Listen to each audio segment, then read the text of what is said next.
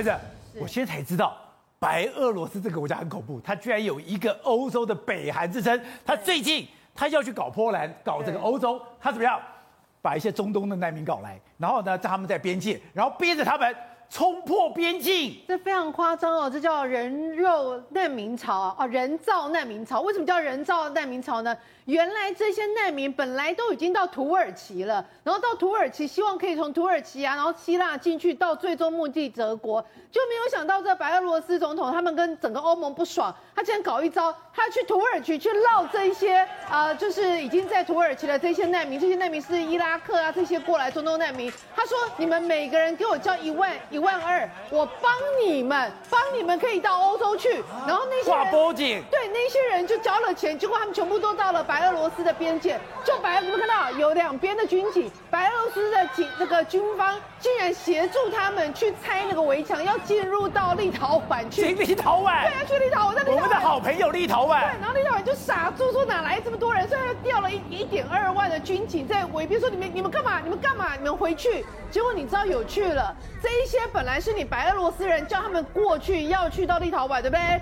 就后来立陶宛不让他们进去之后，他是不是只好回到你白俄罗斯？结果呢，白俄罗斯的军警说没有哦，你们是非法难民哦，你不能回来。所以换句话说，他们花每个人花了一点二万的欧元，买了一个观光客的护照，从白俄罗斯在你白俄罗斯的军警的协助之下，要偷渡到那个那个立陶宛去。哎，这不是偷渡哎，对，这根本就是硬上梁山，硬硬闯过关呢。对，他们这个叫难民冲锋啊，这难民冲锋，然后就冲过去，冲过去。而且，要不？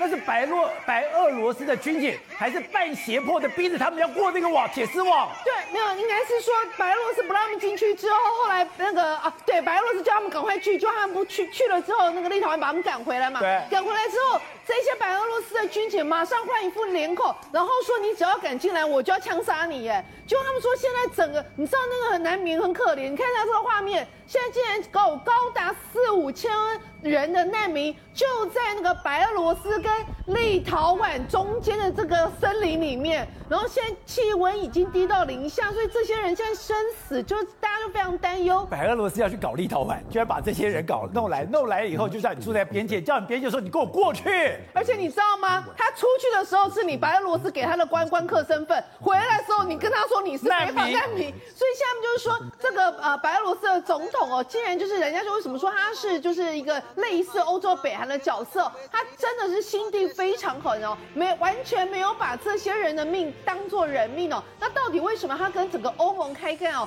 最主要原因是因为去年选举的时候，其实他大获全胜。但是因为人家认为说你把所有的竞争对手全部都关去牢里面，那难只剩你在选，那难怪你大获全胜。那因为这样的情况之下，所以欧洲很多国国家就开始制裁他，然后认为说你这样所有的手法都是不对的，然后你应该要民主开放，不然的话我们就这样，就他整个人就怒了。他心里想说，你们这些欧盟国家以所谓的民主之名，事实上你介入到我白俄罗斯的选举，你要这样搞是不是？那我就耍出这个绝招，他就把中东难民搞来，他就把去土耳其。招募中东难民，然后再用军方护送他直接直奔突破整个波兰跟立陶宛的这些围墙哦。就现在波兰跟立陶宛两个跟那个啊白俄罗斯这个边界的国家，现在这个塔卡莫雷修。